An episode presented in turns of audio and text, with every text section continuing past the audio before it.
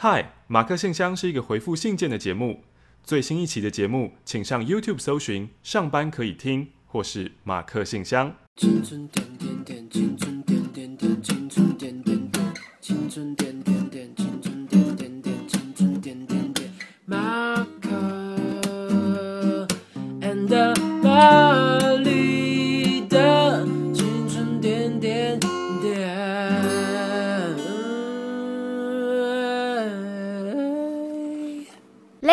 And gentlemen，欢迎你来到今天的马克信箱，我是玛丽。嗨，你好，你好，我是马克。我们今天就快快来回信吧。又快快？对啊，因为我觉得信信好像没有在减少。你刚刚是是说我贼的？对，我觉得信好像没有在减少的感觉。我很欣赏大家这样的态度。但是我们的点击率在减少啊，这样不好啊。那怎么办？我也不知道该怎么办，会不会最后那那它会不会减少之后，它会维持在一个趋势，就是它我们比如说平均的点击率就是五十好了，嗯，可能是因为一开始刚刚结束会有一百五，但我们就一直维持在五十，还是目前的数字是一直五十、四十、三十、二十？目前是在往下掉啊，没有没有到。对，目前在往下掉，它现在差不多就是可能。我们是跟台股的走势是一样的吗？台股，嗯，为什么突然会讲到台股呢？因为前阵不是什么台股大跌，什么一百多点还是干嘛的？嗯，唉，这一篇啊、呃，这封信来自于用稿纸写稿。这是全世界最慢动作的手机啊，哈，慢到不行啊！怎样？什么？真的很常听到哎、欸，什么慢动作手机？全球首支慢动作手机，虽然我不知道什么是慢动作手机。什么啊？我我不懂你在说什么。少在那边。寡法说：“我觉得我中毒了，中了青春点点点的毒，一有空就想听录音档，没有来由的想写信到马克信箱。最近重看欧游点点点，脑中会自动浮现马克玛丽配音的声音。”第一次接触飞碟电台是国小一年级的事了。当时补习班交通车的收音机固定在九二点一，所以我几乎天天都能听到飞碟的新闻。直到五年级换了补习班以后，那个台呼音乐、熟悉的音乐就渐渐的消失在我的小脑袋瓜里。升上国中以后呢，为了听英文杂志的 CD，房里摆了一台收音机。某一天呢，姐姐向我推荐 Yabi，说它很适合在念书的时候当背景音效哦。于是我就开启了飞碟电台的习惯。有一次念书念得比较晚，听完了呀比之后，没有关掉收音机，便偶然听到了青春点点点，然后我就入坑了。嗯，自那时开始，我便常在十二点熄灯后躺在床上，在黑暗中听青春点点点。因为收音机放在床尾的书架上，而我又是偷偷听，所以必须将音量降到最低。所以国中的时候的我呢，经常头朝着床尾睡，以便听清楚马克玛丽的声音。暗夜里憋笑到肚子痛，更是更是常有的事。有时放学回家太累，吃完饭就会先睡觉，直到凌晨三四点再起床念书。虽然错过了每天第一个最狂乱的节目，但我仍然会打开收音机听《星空飞行》和《夜光家族》的重播。上学途中呢，在爸爸的车上也会听到飞碟早餐。早餐。国三的时候，我第一次鼓起勇气 calling，怎样？我没有，刚刚就国三好像那种要重振旗鼓的感觉。你现在是在观察我呢？嗯。你把我当可爱动物看吗？嗯，我在观察个优秀配音员是怎么朗读一篇稿子的。话说呢，就是我的眼睛就是长了针眼，你看得到吗？哎、欸，你现在才发现？他现在只是变，他只是变单眼皮而已啊。对啊，就是我现在眼睛一单一双，超级严重。你又没有在画眼线，为什么长针眼？你有堵住你的那个泪腺吗？没有啊，睁眼不是就人都会长不是吗？但是可能是因为是因为阻堵阻塞堵塞，好像也细也许细菌感染吧，可能没洗手就在揉眼睛啊。对，嗯，怎样舒服吗？感觉也有点痒痒的这样。没有，我一开始一开始哦，我的第一天，而且那一天我还先去那个电视录影，哼，然后那天我只觉得说你录什么？WTO，对对对对对对，然后那一天呢，我只觉得就是我的眼睛就是热热的，有不是是觉得痛痛的，嗯，我觉得是不是有人打我？我觉得是不是睡在我旁边那个人，就是他可能就是翻身的时候，他就是手敲到我眼睛什么之类，所以我我觉得我眼睛 OK，嗯，所以我回家就找他抱怨，哈，我就说是不是就是你就是半夜睡觉，然后你就是手这样挥到我，然后之类，然后他就他就说怎么可能？然后看看我眼睛，然后开始大笑。就是我长针眼，然后我那天就开始很认真的就是拉它，然后目前到现在，我觉得拉好像真的有用哎。有啊，对啊，拉，然后再加一个，我忘我忘记了是热敷还是冰敷。哇，这两个 天差地远，天差地远。因为好像某一个时间点要某一个敷，但过那个时间点之后要另外一个敷，就跟运动伤害一样嘛。对，但我一直都搞错。一开始要冰敷，之后要热敷，应该是要热敷，因为我记得就是常常他就说，如果我很常长针眼，你觉得有点感觉的话，就是你每天洗澡的时候，你手热热的，然后就盖住你的眼睛，嗯，或是晚上睡觉的时候就用那个蒸汽眼罩。我还在想，会不会就是因为我用了这个东西，然后才让我感染？你用蒸汽眼罩？我不是用蒸汽眼罩，我之前就是我现在家里面那个水壶，就热水壶，嗯，呃，不是。保温的热水瓶是每次要喝热水的时候，我就要在烧的那一种，嗯、就电热水壶。嗯，所以我就想说，每次烧啊，然后烧了以后，就是开的时候，它就会冲出一大堆蒸汽，然后我就会放一个小毛巾在上面，嗯，然后那个就会把毛巾熏热，我就可以呼我的眼睛。但你的毛巾干净吗？我的毛巾干净啊。确定？但我可能洗那个毛巾？有啊，但可能就是我会使用好几次才洗。因为我觉得蒸汽眼罩是无辜，因为蒸汽眼罩是即用即丢，它应该没什么细菌上的问题哦。OK，你可以继续再用热敷敷敷看。好，国三的时候第一次鼓起勇气 calling，我还记得当天的主题是被无心伤害的话语。当时我讲的故事受到了玛丽的认同，让我非常开心。前几天我找到了我当年 calling 的音档，真的很谢谢整理音档的点友前辈们。高一的时候有一堂关于媒体的选修课，有一份作业呢是要我们行使媒体接近使用权、媒体禁用权，并缴交报告。大部分的同学呢选择去当时很夯的新闻龙卷风 Facebook 粉丝专业留言，我则是跑去哈雷路亚区留言，并且录下来。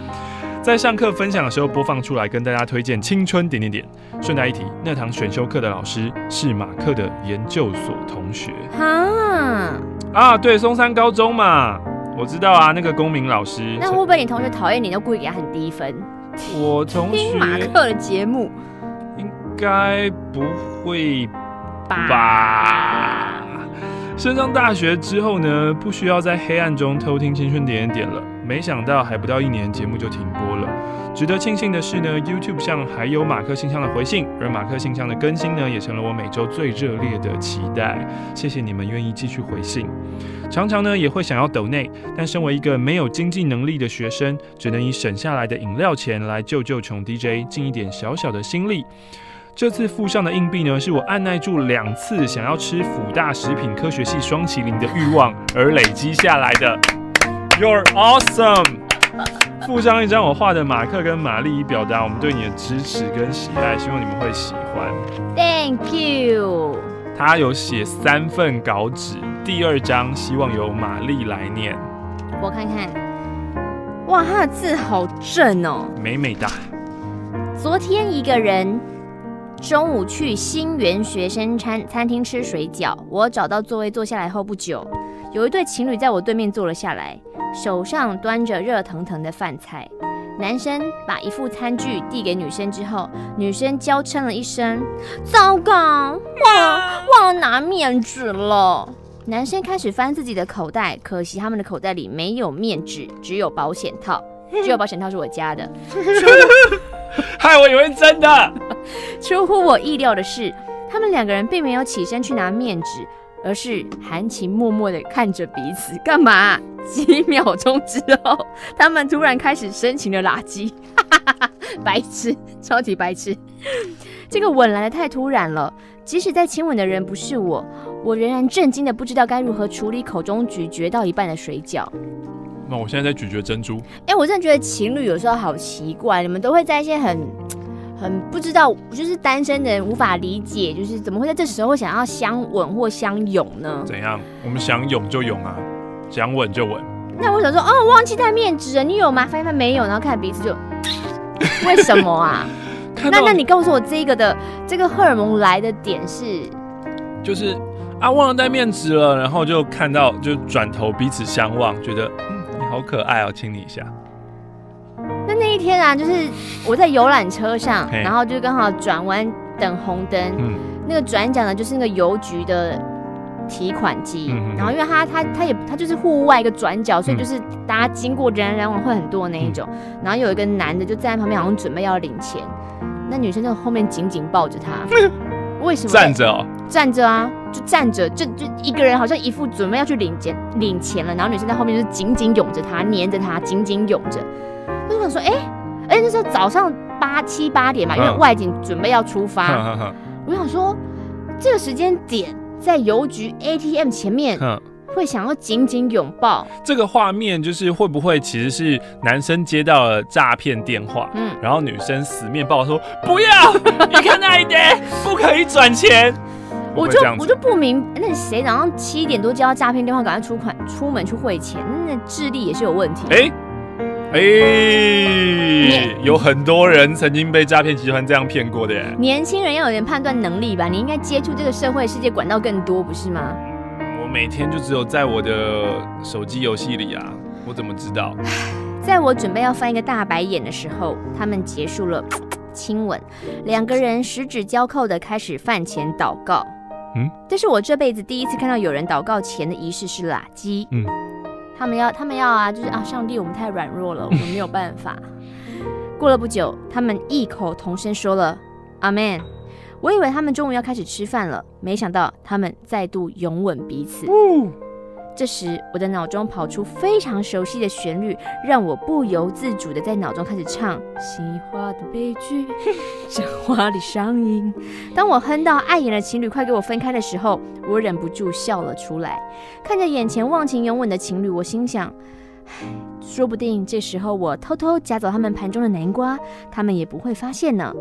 其实我只是想要说，玛丽的单曲实在是太赞了，谢谢。情侣真的好奇怪哦，摸不透。休息一下，听乐配喽。嘿，嗯，你还记得 Guava 就是抱怨就是网球这件事情吧？哦，就是那个师长啊，对对对对对，占用场地呀、啊。然后那个时候之前呢，你在回信的时候说了一句说，网球教会你好多哟。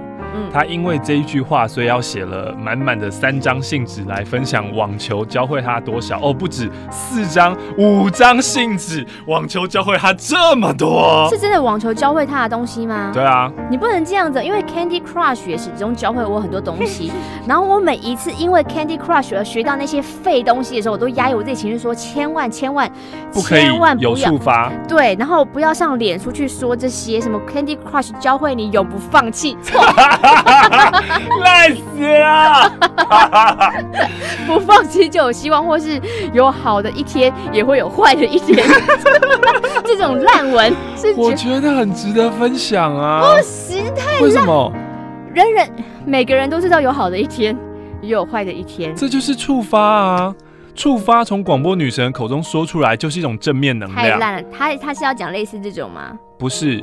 就像我今天，就像我今天在主持《哥哥妹妹有意思》的时候，有一个听众说，听马克的节目就可以获得正面能量。我突然觉得，这是对我一个好正面的评价，我觉得好喜欢哦。嗯，那为什么会有这种正面，呃，给人正面能量感觉？就是因为不会啊，可能就是因为我玩 Candy Crush 的时候，告诉大家，嗯，不能放弃。也许就是这种无聊，你认为无聊触发啊。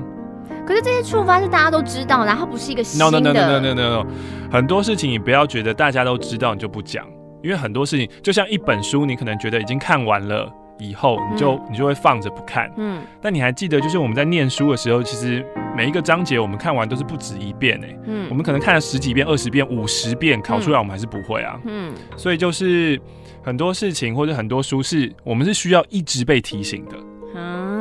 就像光简单的活在当下这件事情，大家都知道啊，嗯，但大家就做不到啊。可是每次听到，大家就觉得，其实其实活在当下太难了。对，其实很难，它只是听起来很简单，它其实很难，大家做不到也是应该的。那我想想看，有些简单是啊，好，不要喝饮料，简单吧？但大家做不到啊，抓头，抓。抓！你可以开始讲他网球的触发了。好，他在国小四年级，老师问说 要不要加入网球队，然后他就说好。他根本就不知道网球是什么，回家问问爸妈，爸妈也说好。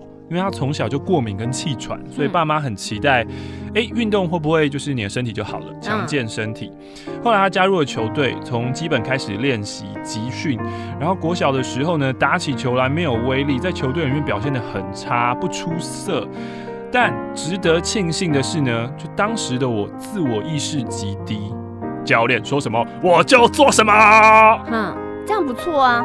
对啊，很棒啊。嗯，对啊，所以他的基础动作学得非常的不错。到了五六年级的时候呢，就有代表学校参赛了。印象深刻的是我国小最后一场比赛，当时呢有一个球技比较好的同学跟呃比较弱的我组成了双打。那场比赛呢关系到球队的存亡，赢了就晋级，输了就回家。天哪，好网球王子的剧情哦！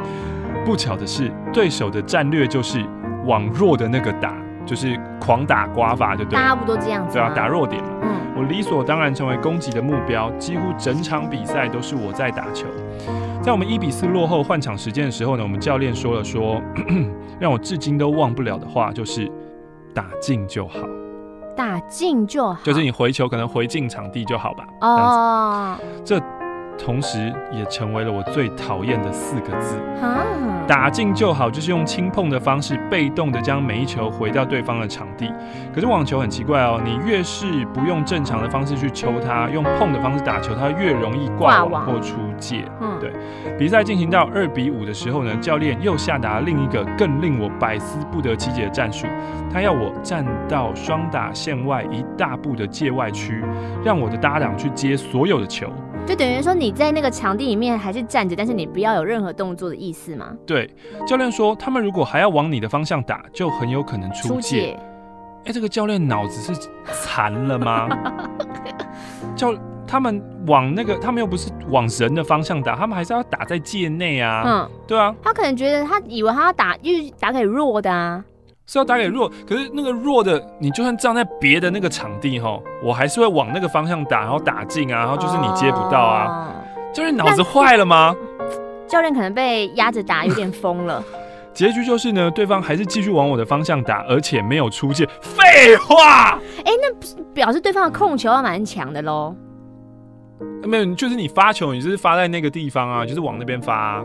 因为像打羽毛球的时候，我也觉得说我要打那个点，我也想要压线，我也想要干嘛啊？可是如果那个能力不够好，就是会啊，啊，人家是校队嘛，人家有练习呀。对不起，嗯，好，我还是只能把球碰回去，然后看着我所碰出去的球出界。最后呢，我在非常被动又逃避的战略之下输了比赛。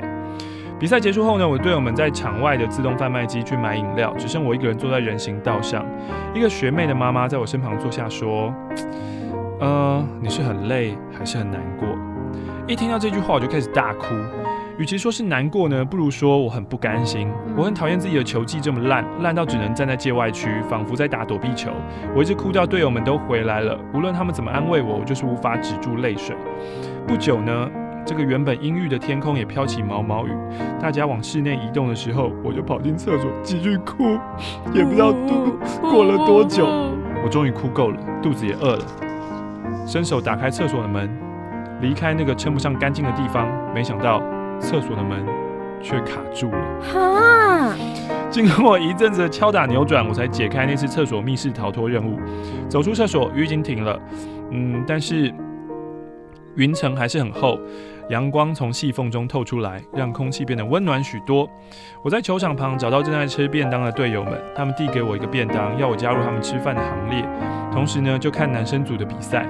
没有人问我你哭完了，也没有人责怪我打输了比赛。大家就是在鹅黄色温暖的阳光下吃着便当，仿佛刚才失利的比赛、大哭的事情和一场短暂的下雨，这些都不曾发生过一样。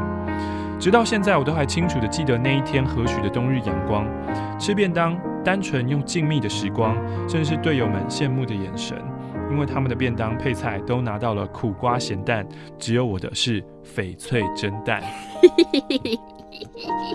时间快转到高中，我参加了学校网球社。我们的教练呢是一个血气方刚的大学生，最喜欢在比赛的时候拼各种又快又狠的攻击球。哇，大学生就可以当教练了。嗯嗯，他的名言就是把比赛当练习打，把练习当比赛打。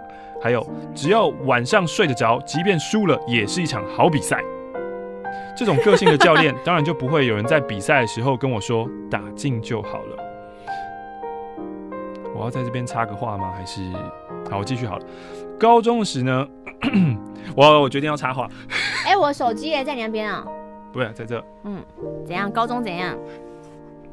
校刊社也有告诉你一些什么事情吗？不是啦，我后来就是我后来也有学网球，然后我我觉得很幸运的是，那个网球教练也是，我觉得在台湾有很多的人的想法可能都会比较保守一点，嗯，或是哦这这一这个这一篇我应该要写在欧游点点点里面嘛，嗯、对啊，就是呃很很多人就是一开始你就觉得哦我们基本动作要怎么样练习，嗯，然后很注重那个角度要怎么样，嗯，然后呃呃发球的时候你抛要抛多高，嗯，然后你的手要折成什么样子，嗯，呃在跳起来的哪一个瞬间，然后球击到什么什么，可是这对一个初学者来说是。非常非常困难的事情，我在还没有体会到这个运动的乐趣的时候，你一直在纠正我说不对，都不能这样。对对对，你你的手要再抬高一点点，你的脚要再站怎样怎样一点，你的球要再抛怎样怎样怎样，什么就讲一大堆。就那你你还没有开始在呃认真的就是。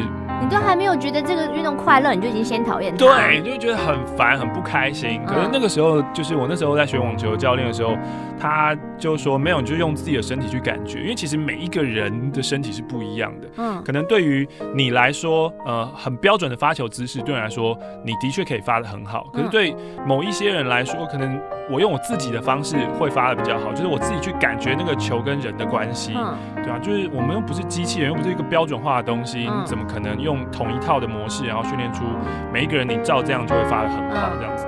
然后另外还有在呃练习的过程当中也是，他说你不要想的就是你要控球或者什么之类的，嗯，你明明就是一个新手，你控个屁呀！发狠就发力的打吧，就是你一开始其实在在做。一件事的时候，你一开始就要去追求那个 power 跟威力，嗯，你不要一开始就要想说，我一开始就要很准这样子。然后，其实其实你一开始在想说，我一开始要怎么样控制它的时候，你的威力就会不见，而且那个威力是不会再回来的，因为从从来就没有。樱木花道一开始就一定要疯狂灌篮是一样的嘛？他只想灌篮，就是一直灌篮，灌灌灌灌灌。对，因为你从你那那个。反正我不会讲那个感觉，就大大家大家不管是什么运动，其实很多都是这样子。就是你如果一开始你在一直在想说，哦，我我我是不是要用什么样的技巧，或用什么那个力道是再也回不来，那个 power 是回不来的，对啊。高中的时候呢，瓜爸的体重大概是国小的两倍，身高增加了二十公分，身体素质的提升，还有努力调试的心理素质，让我彻底告别了国小唯唯诺诺的球风，变成一个在球场上打球、救球都不由呃不遗余力的网球狂热分子。再加上同届社团同学只有我一个女生，然后我又不想输给男生，好胜心大爆发。我常觉得我在球场上消耗的不只是体力，更是我的形象。跟一群男生打了三年的球，不得不承认，我真的很羡慕男生与与与生俱来的运动细胞还有反应能力。真的耶，这真的是有差异耶。曾经我想要证明努力可以弥补这些先天上的差距，我不懂为什么我要努力练了三四年的技巧，男生们却可以信手拈来就打得有模有样。但后来我稍微释怀了。就连我自己看职业球赛都嫌女生打得不够刺激，偏爱看男生的比赛，我又何苦逼自己要超越生理上的限制呢？顺带一提，高中男生讲话有时真的很臭屁，很讨厌。我曾经呢被社团同学说，我觉得吼，你没有打网球天分。虽然我知道他是在讲干话，但是我还是难过了好一阵子。但想想玛丽在广烧事件里面说的。男生说什么话，你都不要放在心上，否则受伤的会是你自己。而且男生不只是高中爱讲屁话，男生到死的那一天都很爱讲屁话。就像录影，就是我们现在玩很多小游戏，你就可以看到，就是只要游戏当当一讲出来，这一关我们要玩的，比如说是八八八八八八八八，讲完之后，男生第一个反应就是你不行啊，女生的不行，这怎么过？简单，我告诉你，这我最强。哎，这是每个人争先恐后说，这我超强，嗯、这我可以，这绝对过，这什么好不过的？嗯，就是我都不知道他们那个自信。节目效果吧？没有，他们真的有自信心，说这个如果是我第一个玩，我一定过。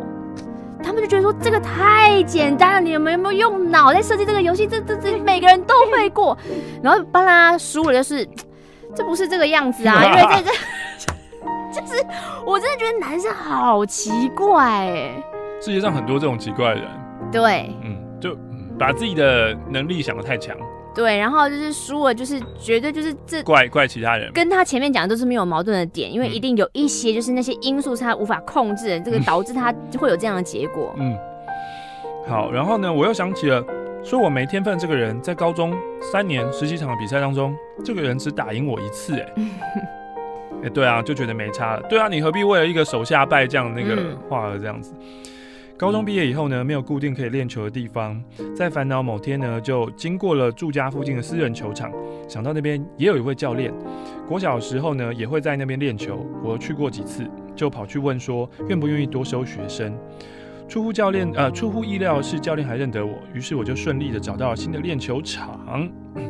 现在呢，就跟国小校队的学弟妹一起练习，那个大学生混在小萝卜头里面，其实非常的有趣。兄弟哦，啊啊啊！哎，这有这有合在一起吗？漏了一张，其实还颇有趣的。好，分他们吃几块巧克力，他们就觉得我是很棒的大姐姐。听他们。呃，在比段考分数高低啊，说着班上谁谁谁喜欢谁谁谁啊，让我一次又回味我的，一次又一次的回味我的童年生活。有时候他们斗嘴到快要吵架，我还要出面调停。哎、你们要相亲相爱啊！但他们只是国小生，打起球来却一个比一个犀利，常常我都只有挨打的份。也因为这样，我才有机会进步得更快。有时我会想，嗯。如果当年我也像他们一样厉害，我或许就不会有那段被卡在厕所里的经验了吧。有次练球的时候，听到球场那一端的教练在跟学弟妹父母聊天，居然在讲我的故事。教练又说他小时候都不敢打，是个胆小鬼。高中后跑过来说要练球，就变成这样。虽然我在心中吐槽教练乱爆料，但我心里其实是开心的。我不知道教练说的这样到底是哪样，但我猜变成这样应该不是一件坏事。今年过年呢，看了澳网公开赛，我在脸书不停地转发网球相关文章。系上一位我很尊敬的学姐看到了我的洗衣板，便传讯息告诉我说，她是这一届系刊的主编，问我有没有兴趣写一篇结合法国和网球的文章，投稿到系刊。我想都没想就答应了。当时呢，呃，我截录一段我写的最后一段吧。如果人死后会上天堂，我希望天堂上有网球场。如果一辈子只能旅行一次，我希望能去巴黎看法国网球公开赛。如果我有男朋友，我希望他不会介意我一天到晚往球场跑。我以为他说，如果我有男朋友，我希望他是李圣杰之类的。哦，你说会打网球的人。对对对对对。能认识网球，真的是我人生中一件非常非常幸运的事。我由衷的期望有更多的人能够加入打网球、看球赛的行列，了解网球的可爱跟迷人之处。最后呢，许下一个小小的心愿，希望 Federer 在今年的法网公开赛和温布顿都能有好成绩。那美网呢？美网有什么？因为四大公开赛啊，oh. 对啊，澳网、法网啊，温布顿跟美网，然后。布在一年，就是把一年时间塞满，这样吗？对啊，就是他们的时间是固定的。所以一个球员他可能一年三百六十五天都在比赛。对啊，这才不然为什么叫职业选手？这是他们的职业啊。可能会有一季比赛，比赛之后他可能会有又又有训练的时间。然后又出现了这样子。对于对于职业网球选手，他们就是会要一直打比赛，因为他们需要那个积分。我在某一季里面受伤了，受伤你就没有积分，所以你的那个排名会往后大幅的掉下去。Oh no！、嗯、所以保持健康是很重要。积分是合在一起的。没有这四没有没有每一个这四个是呃网球界公认的呃最大的或者奖金最高的，然后最有名望的公开赛，嗯、然后大家都很很想要在这里可以称冠夺王。嗯，可能但其他还有很多呃也是。有分一级赛事、二级赛事，什么公开赛什么的，有各各种不一样大小等级的比赛，有不一样的积分。嗯，那有些比赛，譬如说在大公开赛的前戏，会有一些，譬如说像呃呃澳网在墨尔本，嗯，那呃墨尔本之前可能就会有什么。布里斯本公开赛啊，什么雪梨公开赛啊，嗯、那种就是让大家去去熟悉一下，或者练兵，然后习惯一下那边的气候，嗯、或者像温布顿之前有什么女王草地公开赛啊，嗯、什么之类的，对、啊、那些都可以积分，那些都是要打积分的，对啊。那谁可以参加？职业网球选手啊。怎样才能叫职业网球选手？就当你去，我想想看哦，青少年要转职业那个，我不知道是不是报名就可以了，我不确定哎。对，我想说是报，我只要报名过了，我就是一个职业网球选 手，只是可能我可能一个积分都拿不到，但是我还是职业网球选手。对，我不确定那个认证是什么、不确定。休息一下，听乐配喽。马克、玛丽，你们好，我是范米。在之前的马克信箱有听到点友大推直剧场的《天黑请闭眼》，那我也要来推一下即将下档的《积木之家》。《积木之家》呢是失忆男跟第一次演反派角色演到引发创伤症候群的创伤症候群。我刚刚的 key 是什么？没有，你刚刚其实很 OK 的曾少宗，还有资深实力派女演员。丁野田，嗯，跟吕雪凤领衔演出。《积木之家》呢是一部以婴灵，就是婴婴儿，就是会在你肩膀上那个婴灵为主轴的灵异片，也是失忆男从影以来拍到不要不要的一部片。只是有一点我真的是想不明白，就是是不是我太吹毛求疵了？就是姐妹俩啊，前后跟同一个男人交往。直到男方要去见女方家长时，才惊觉姐姐是我的前女友。然后呢，这个男生也没有跟自己的老婆透露，在现实生活中是合理的吗？呃，有可能吧。对啊，有可能。有可能啊。这样看好像是有可能的。嗯。而且剧中呢，还有丁野田饰演的师姐跟怨灵大斗法，已经很久没有看到这样的恐怖片了，深得我心。听起来就给给人，因为我害怕恐怖，我害怕鬼片。那你有办法看《通灵少女》吗？通灵少女也有鬼啊。嗯，可是那个鬼没有真的鬼啊，顶多就是一个人在演鬼，可是就站在旁边，很温柔的看着那一个要解决事件那一个人这样。那你有看《通灵少女》吗？我看了，我我跳不小心第二集没看到，我看了一三集。嗯，但接得上，因为它都一集一集的吧，就是。那推荐吗？其实我看完第一集，就是我没有像大家那么的澎湃。天哪，就是这样子。可是是真的是蛮蛮新的题材题材，因为台湾真的没人在拍这个。而且瑶瑶有为了这部戏故意吃胖吗？吃的像青少年青少年一样，胖宁胖宁胖宁，因为他的身形，然后他走路那个调调，他这就是不愧我老婆，就是一个屁青少年，然后又是仙姑，因为就是那种。你印象中刻板印象就觉得好像 宫庙啊，屁孩走路就是会那种有点对对对对甩手，然后脚就是会拖地，就是你脚就不好好走路，那个调调就是那个样子。然后那个腿型腿这整个身形，因为我们以前看到他名就觉得说他好就是瘦很多，然后没想到看到这部戏就啊，怎么回到青少年时期？我觉得很厉害。我回家跟他说，你跟你跟 怎样？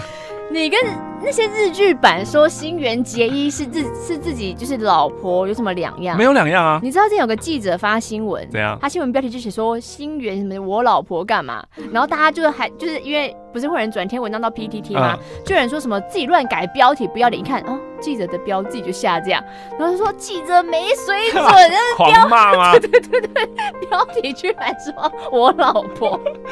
你说的饼干是这一盒吗？不是，是一箱饼干，一箱一箱。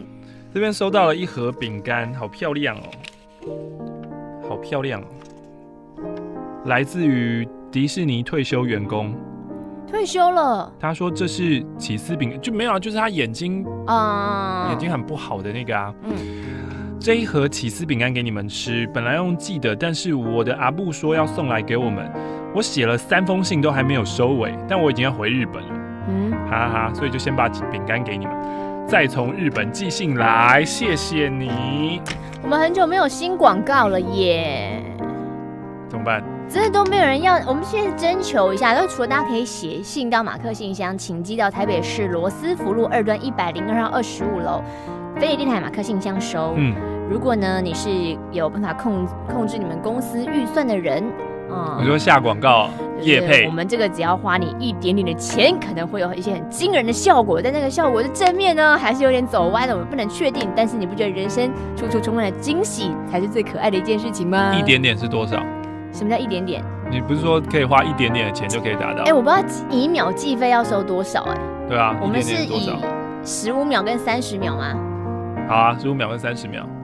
光我们是公开就是透明化我们价钱这样子。我也不知道哎、欸，我每次都不懂啊，为什么卖衣服的人、嗯、卖包包的人、卖袜子的人，嗯、就是我在你的脸书上问你说这件多少钱，他们不回。对，请私啊，我想起来了，请私，请私，我想起来了，嗯、好像不能做这件事情是违法的。为什么？我忘了。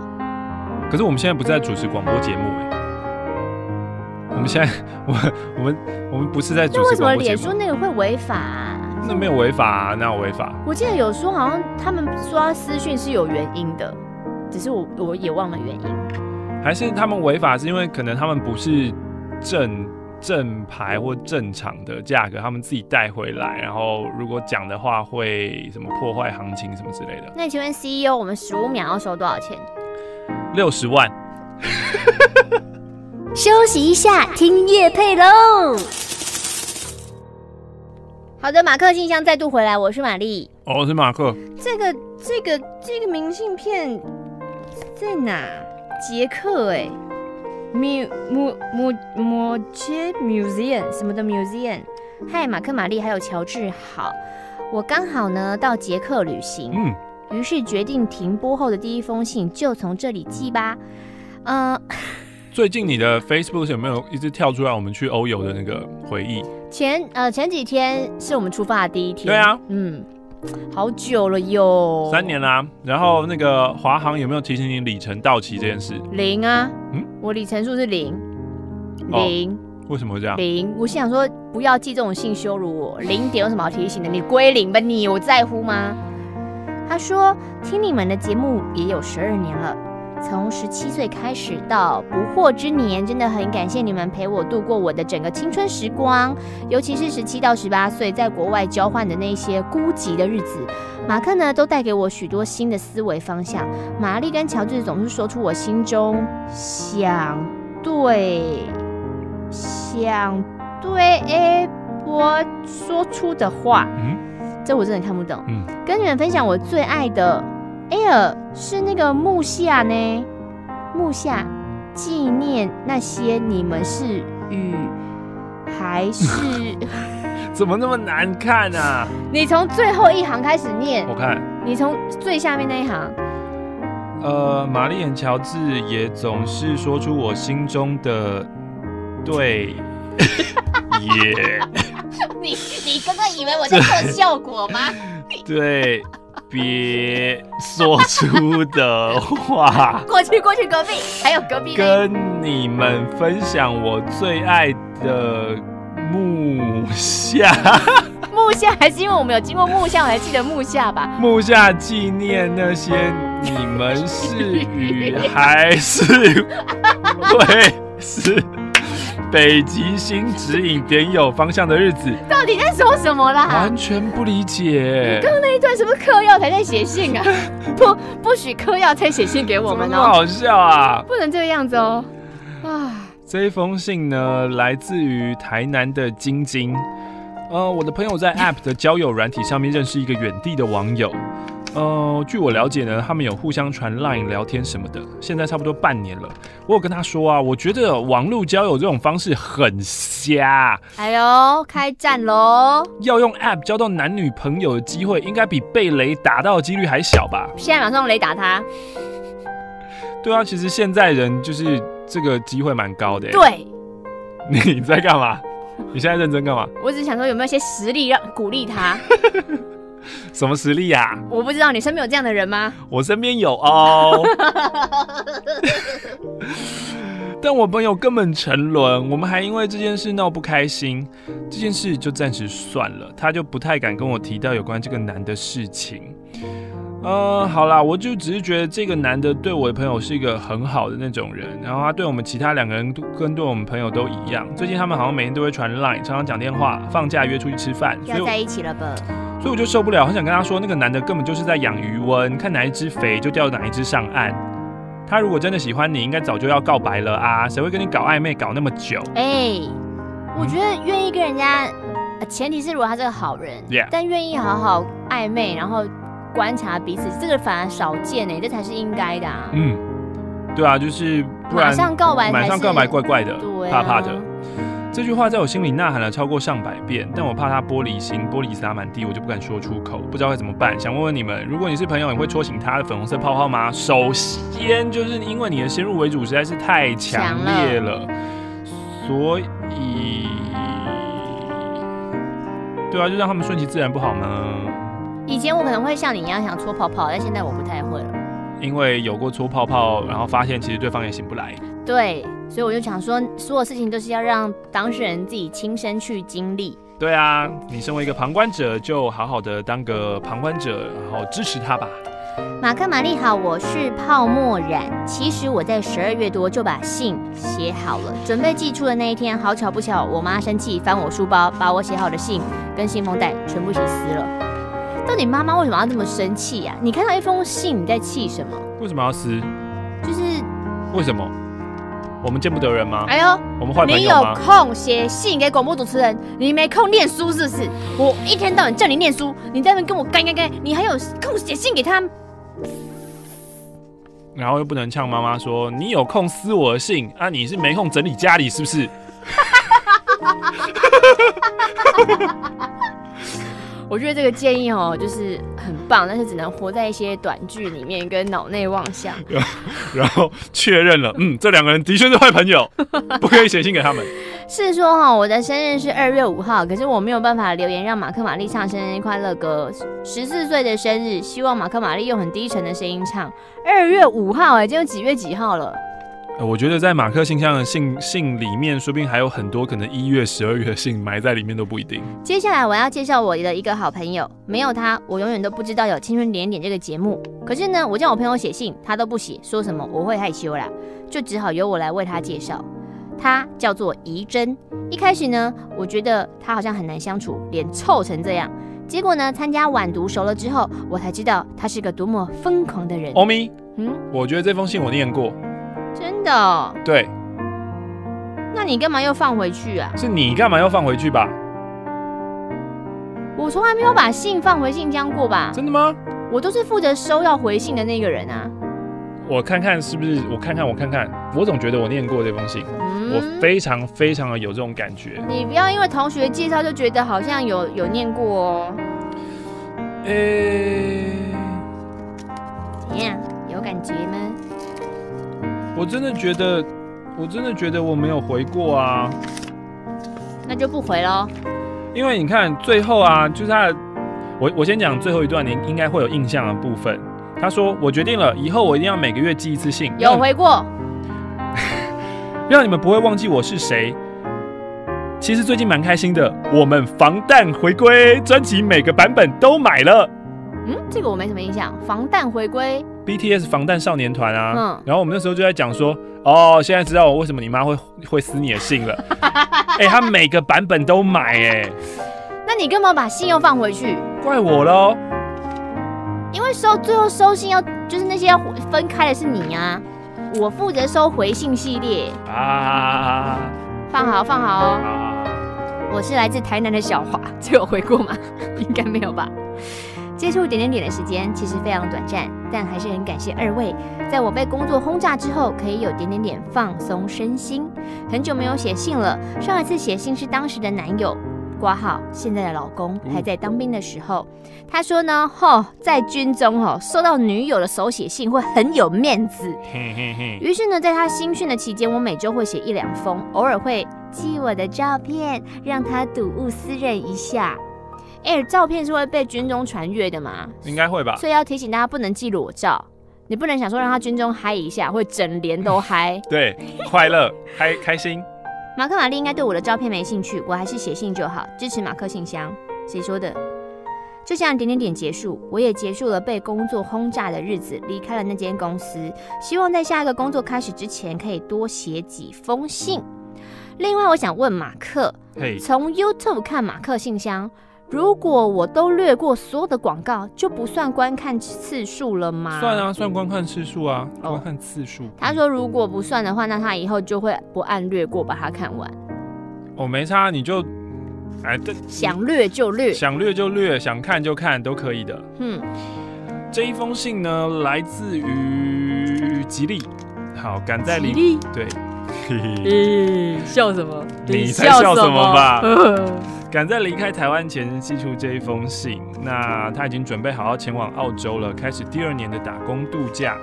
一开始回台湾呢，没有想到 会在台湾瞎混了半年，然后也没有想到在这段时间的时候，青春点点就画下句点了。我是一个间歇性的听众，不是固定长期收听，但三不时想到听一下哦。一直常常在我心中想到以后，只能靠录音档来缅怀你们，心里就有点难过。话说我在听最后一集节目的时候，一整个心情的起伏好大哦，一颗心一直上上下下的。你们真的是很会操弄人心啊！虽然不，嗯，我没有操弄人心吗？没有啊，都真情。对对对，你现在在吃拔辣吗？你现在在 吃拔辣吗？我觉得 有点饿，我肚子也有点饿哎，怎么会这样？好怪哦！那你要吃，换流口水，换我回信再换一次。好。然后呢，他说虽然很不舍，但是很感动。没有想到听到最后，玛丽姐姐说故事的时候，我竟然也跟着一起哭了，还是哭得有点惨，会流鼻涕的那一种。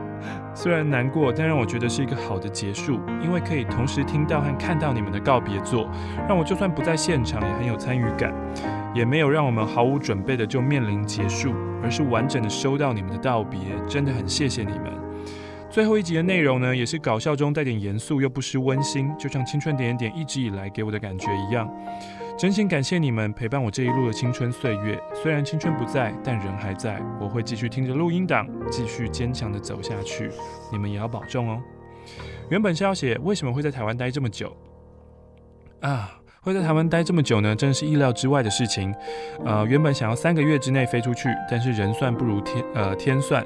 申请二签的时候出了一些状况。第一次资料准备送审的时候，在九月初等了快一个月。九月底的时候，澳洲移民局来了一封信，内容就是要再补其他资料。我补齐了再回传，然后就再等等等等等等等等等，一直等等等等等。等到了十二月，我忍不住打电话去移民局询问。后来呢，就是转接音乐，终于等到真人接听。他跟我要一些资料，跑去查询，然后又开始播音乐。在无数次的音乐 repeat 之后，他告诉我说：“哦，还在审核中哦，需要再等。”然后他就打算要结束这份通话了。我不死心再问有没有问题，还要不要再补资料？有没有办法知道审核情况是什么？还有什么时候签证会下来？可恶的是，他一个问题也没有办法回答我，就是要我一直等，一直。后来呢，就是再过了一个礼拜，移民局才来信，然后带着期待又害怕受伤的心情点开来，结果没有想到居然是拒签。我当下完全是黑人问号，不敢相信我居然赶上拒签这波潮流，当下傻住，脑脑中一片空白，然后英文好像一个字都看不懂。稍微冷静以后呢，来回看了无数次信，才大致掌握到状况。内容是说，他们认为我在农场工作时间的薪资太低，他们认为不合理，所以拒签。那不是应该老板的问题吗？他说：“这个理由我完全不能接受啊！我也是在农场有脚踏实地的工作过八十八天，我符合二签的资格，怎么可以因为薪资太低就拒签呢？”于是我就开始找方法，有没有办法可以挽救？但是拒签的讨论并不多，也没有一个确定可行的方式这样子。然后他说上诉，一个方法是上诉，需要付一千五左右的澳币。澳币是多少对多少？呃，我不知道，二七二八三十哦，好贵哦。二六二五不知道。然后呢，如果成功的话，可以退一半回来；失败，一千五就被没收。然后再来是干脆删掉之前的申请记录，重新申请一次，但也是要再付一笔签证费，要四百多澳币。但我第一次听到有人被拒绝，因为薪资过低。嗯嗯，看来势必要提醒一下大家。嗯。不要只是想着要工作，对，想说八十八天过了就好了。嗯，只能说世界上真的有好多没有想到的。那因为这些没想到的事情，让我在这段时间特别的难熬，也很难去面对家人、朋友、同事们，因为他们就是会一直问说什么时候出发啊，近况怎么样啊，这样子。好，虽然知道他们是关心，可是其实真的很煎熬。希望马克、玛丽、乔治都能有一个没有想到的未来，是往好的那边的。没有想到，谢谢你，吉利。也谢谢那个肯老师哦，嗯、你知道肯老师吗？肯老师的相谈时间，对，有分享过我们马克信箱，真假的？嗯，真假的？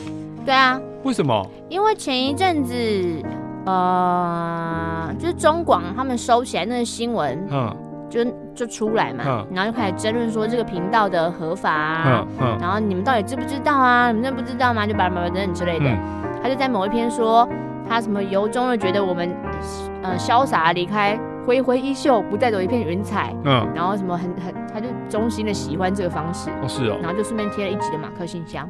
哇哦，肯老师，肯老师，我爱你，Love you。我看哦，好，亲爱的马克玛丽，可能有强强吧？你们好。自从点点点没了，我晚上只能听录音档入睡。之前呢，先从二零一四开始。但是新闻都会让我非常 confused，我有种时空错乱的感觉，尤其睡前脑细胞活动力下降的时候，听到气象说啊，明天寒流，隔天明明就很热啊，奇怪哎。然后我还跟同事抱怨说气象不准，不是说有寒流吗？同事就想说啊，有寒流吗？昨天随机选了一集。新闻竟然是蔡英文选举的竞选宣言。嗯哼，身为小小台湾的小小老百姓，原本呢对于政治十分无感，但是不得不说，二零一六到二零一七，我被一下放假补假，放假补假，一例一休，造成好多不方便，搞得我现在非常的火大。嗯，我知道我很自私，一例一休呢是劳工的福利，可是呢。不仅飞碟变成了一堆节目停掉，播音乐等了六日重播，不不不，但其实我们这跟一例一休无关，这跟一例一休无关哦，大家不要、就是、你不可以被风向带走，对，不要无限上纲就认为觉得哈这一定是那个原因，其实不是。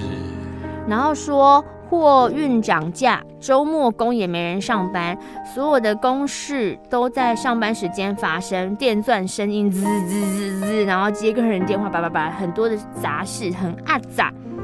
所以呢，当我听到蔡英文竞选新闻内容的时候，我真的很想要搭时光机回去跟大家说：不要，你们会后悔的。